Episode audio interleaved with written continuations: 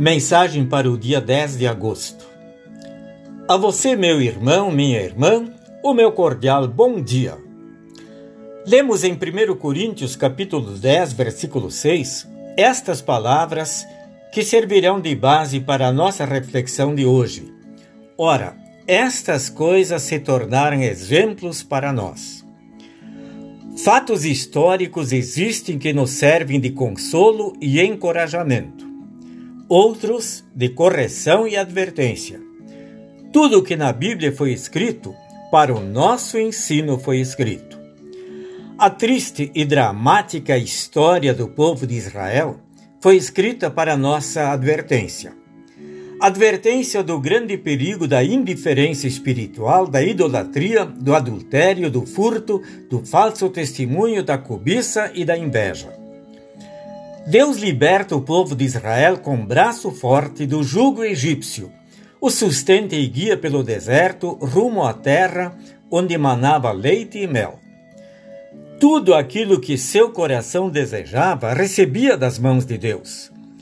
Contudo, ao céu aberto e às incontáveis bênçãos de Deus, o povo responde com o pecado da cobiça, idolatria, imoralidade, orgulho, murmuração, revolta e obstinação.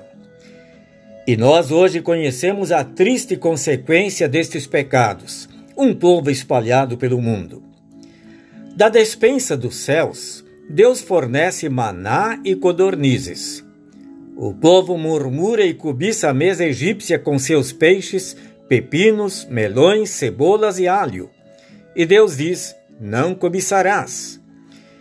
Enquanto Deus no alto do Sinai escreve: Não terás outros deuses diante de mim, lá embaixo, no acampamento, as mulheres arrancam os brincos de suas orelhas, os homens ajuntam seus anéis e Arão funde o bezerro de ouro, em torno do qual o povo dança e adora como o seu Deus. Esta idolatria grosseira Deus castiga com a morte de três mil pessoas. Deus quer que o ser humano viva uma vida casta e decente em palavras e ações. Mas o povo judeu vive em prostituição, adultério e imoralidade. O castigo de Deus não tarda. Num só dia, ele mata 23 mil adúlteros. Dos 600 mil homens que foram libertados da escravidão egípcia, 400 mil foram fulminados pela ira de Deus, e apenas 200 mil alcançaram a terra prometida, e este é um exemplo histórico que nos serve de advertência. A palavra de Deus é clara. Deus visita a maldade dos pais nos filhos até a terceira e quarta geração daqueles que o aborrecem. Mas Deus também usa de misericórdia sobre milhares de gerações dos que o amam e guardam os seus mandamentos, conforme ouvimos na mensagem referente à conclusão dos mandamentos. Que os bons exemplos registrados na Bíblia nos sirvam de incentivo para imitá-los em nossa vida.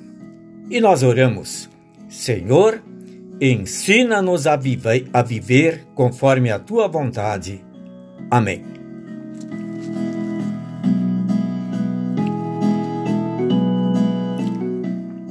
Obrigado pela audiência ao nosso momento devocional. Desejamos uma semana ricamente abençoada por Deus.